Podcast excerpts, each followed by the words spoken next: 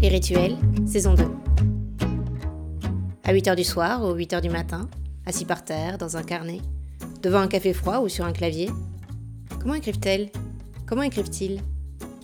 Dans Les Rituels, un podcast créé pour Cinevox, j'ai voulu interroger les auteurs et les autrices du cinéma belge. Le temps d'un coup de fil à l'ancienne, sans vidéo, sans caméra, ils et elles se livrent à distance sur ce que l'écriture représente dans leur vie et dans leur quotidien. D'où vient l'étincelle? Qu'est-ce qui fait récit? Comment se fait l'équilibre entre le labeur et l'inspiration? Où et quand écrivent-ils? Comment? Et cerise sur le gâteau? Pourquoi? Une série de conversations intimes, d'introspections accidentelles et de réflexions partagées sur l'espace mental mais aussi logistique que l'écriture prend dans une vie. Rendez-vous aujourd'hui avec le cinéaste et scénariste Olivier Massé de Passe. Je suis Aurore Engelen et vous écoutez Les Rituels. Cinébox. Bonjour Olivier. Est-ce que vous écrivez en ce moment? Oui, on peut dire que j'écris euh, pas mal. Pour moi, le confinement a été plutôt euh, créatif. En fait, euh, je suis sur pas moins de cinq projets de front. Donc là, en fait, j'ai trois jours en un. Le matin pour, un, projet, l'après-midi pour un autre et le soir, travailler avec les Américains. Donc je peux dire que l'écriture euh, me noie, dans la, enfin, noie ma vie là, pour le moment. Comme disait Truffaut, euh, je déjeune euh, écriture, je petit déjeune écriture, je déjeune écriture, je fais tous les repas pour le moment. J'allais justement demander comment on fait pour travailler sur plusieurs projets de front, mais je vois que l'organisation du temps prend beaucoup de place dans la segmentation.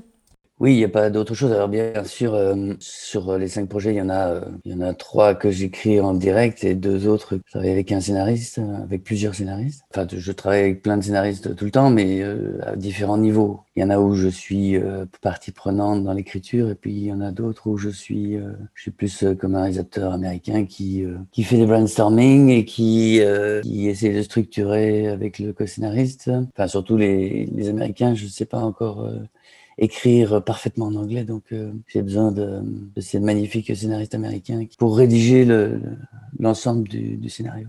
J'imagine aussi que ce sont des projets qui sont à des stades d'écriture différents. Oui, oui, tout à fait. Il y a trois projets euh, qui sont euh, en finition d'écriture. Il y en a un qui est en réécriture économique.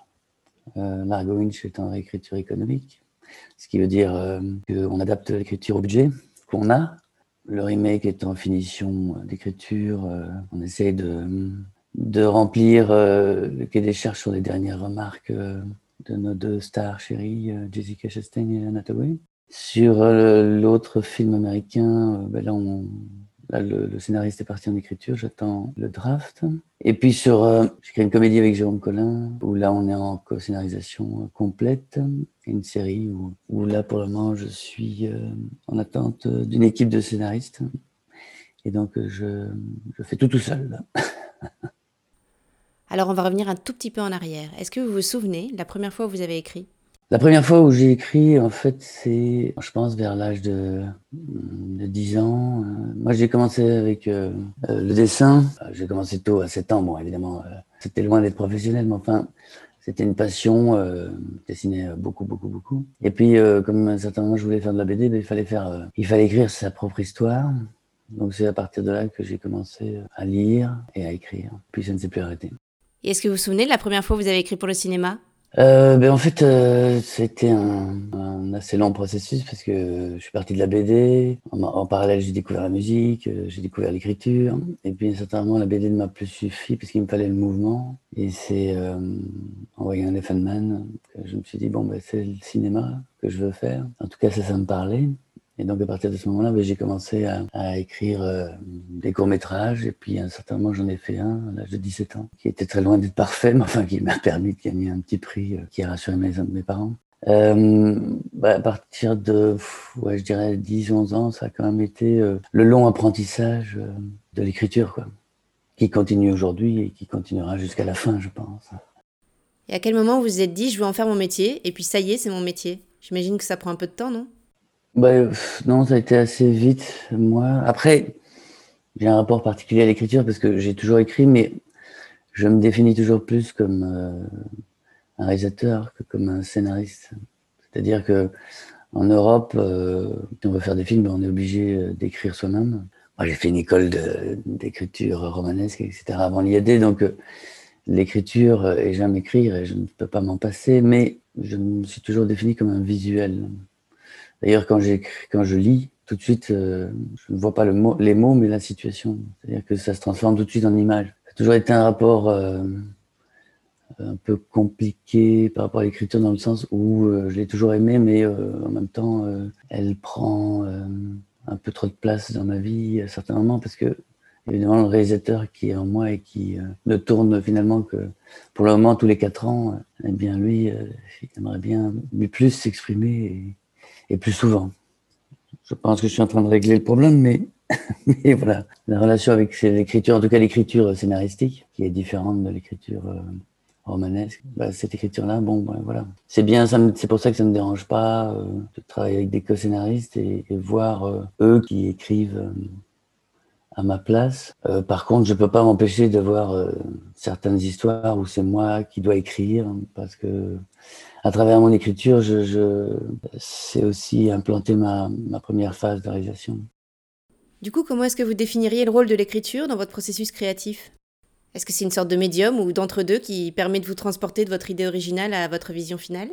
Mais Moi, je suis assez anglo-saxon dans l'âme, donc euh, pour moi, euh, un scénario. Euh, après, moi, je ne suis pas du tout un innovateur ou quoi que ce soit. Je suis, j'essaye tant bien que mal de faire un cinéma qui est accessible et en même temps, j'espère avec le, le plus de, de, de, perception personnelle, enfin, avec une vision d'auteur. Donc, mais c'est sûr que pour moi, un scénario doit être dramaturgiquement euh, en béton. Pour ça, il y a, plein de processus euh, techniques que j'applique. Mais au final, ça, reste une partition, comme en musique. C'est-à-dire que en musique, euh, une partition, ça doit être, enfin, en musique classique, on va dire.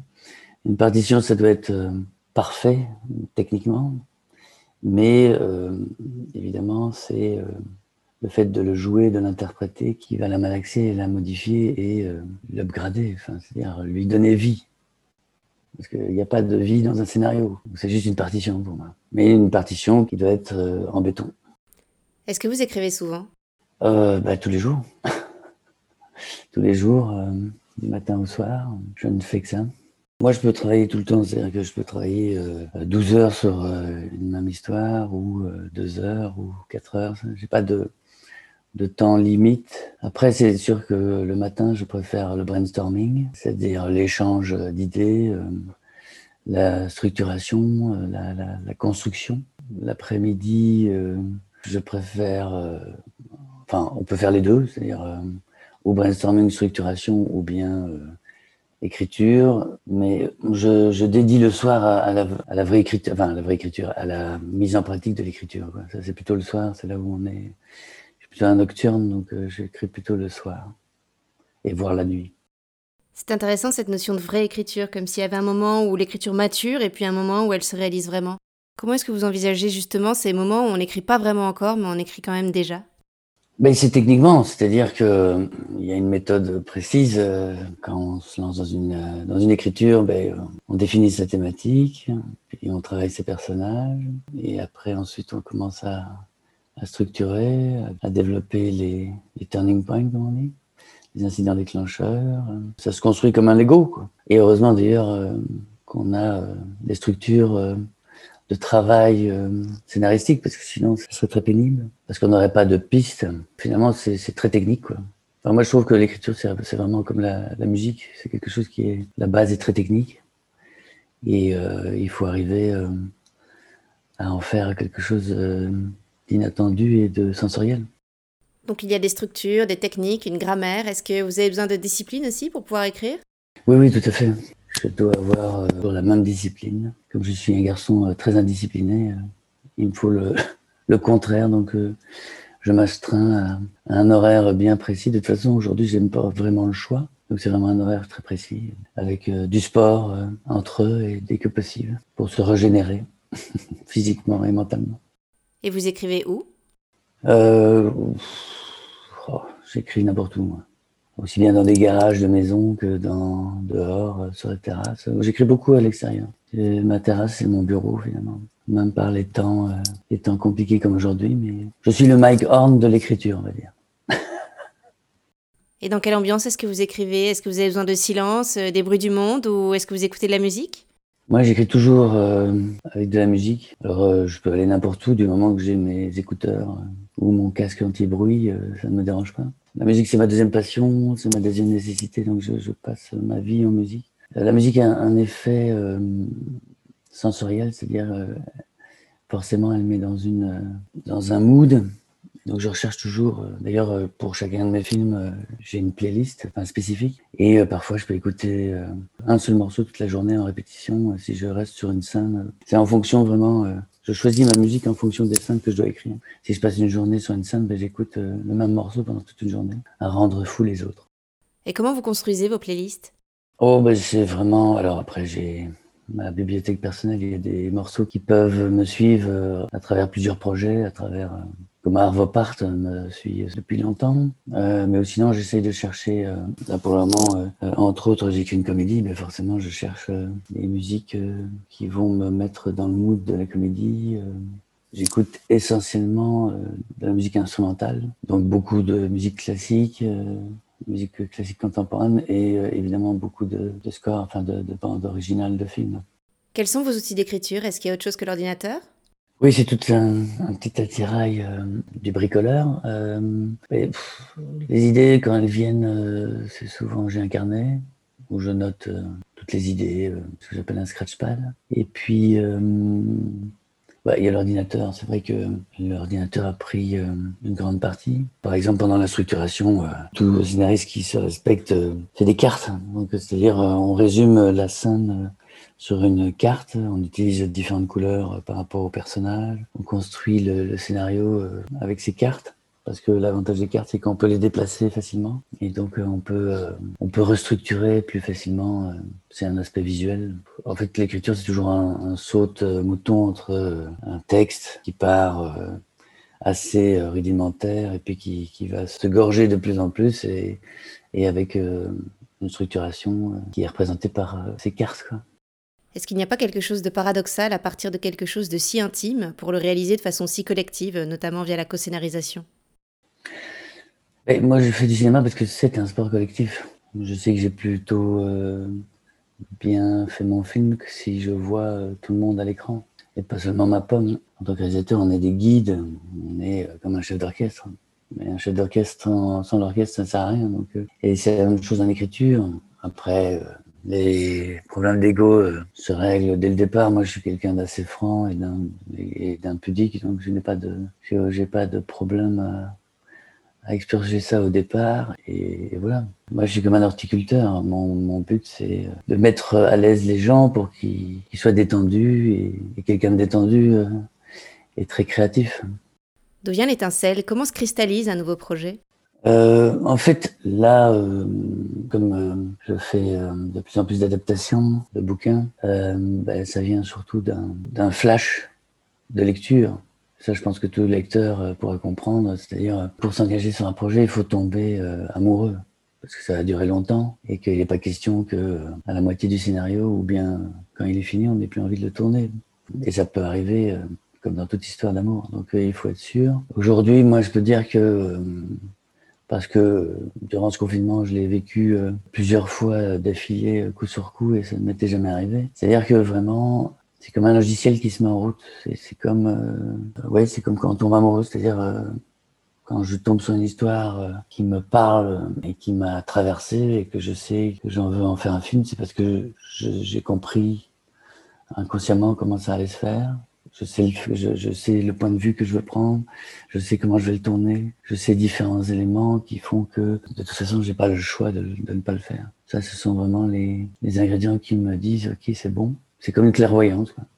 Après, il faut réussir euh, le transfert, l'écriture. Ça, ne veut pas dire que je vais réussir le film, mais ça veut dire que je suis tombé amoureux de l'histoire et que, que, je suis parti pour, euh, pour l'aventure. Ce qui est interpellant, c'est que c'est comme tomber amoureux de l'histoire d'un ou d'une autre pour la réinventer finalement. Tout à fait, exactement. Je trouve que hum, faut vraiment être très fort et pour hum, pour trouver euh, à chaque fois des, idées originales. Euh, je veux dire, c'est là où euh, peut-être que je ne suis pas un véritable auteur dans le sens où euh, moi j'aimerais faire tout dans le cinéma, aussi bien des films de science-fiction que des films, euh, des thrillers, des comédies, etc. Et avoir euh, le talent suffisant pour faire le bon film dans chaque dans chaque genre avec une idée originale, c'est peut-être quelqu'un d'autre, mais c'est pas moi.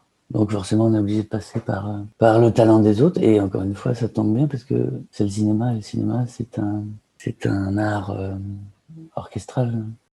C'est souvent difficile de dire pourquoi on tombe amoureux de quelqu'un et pour une histoire, j'imagine que c'est pareil. Mais qu'est-ce qui vous séduit, vous, souvent euh, en premier? Est-ce que c'est des personnages, euh, des situations, peut-être même des questionnements?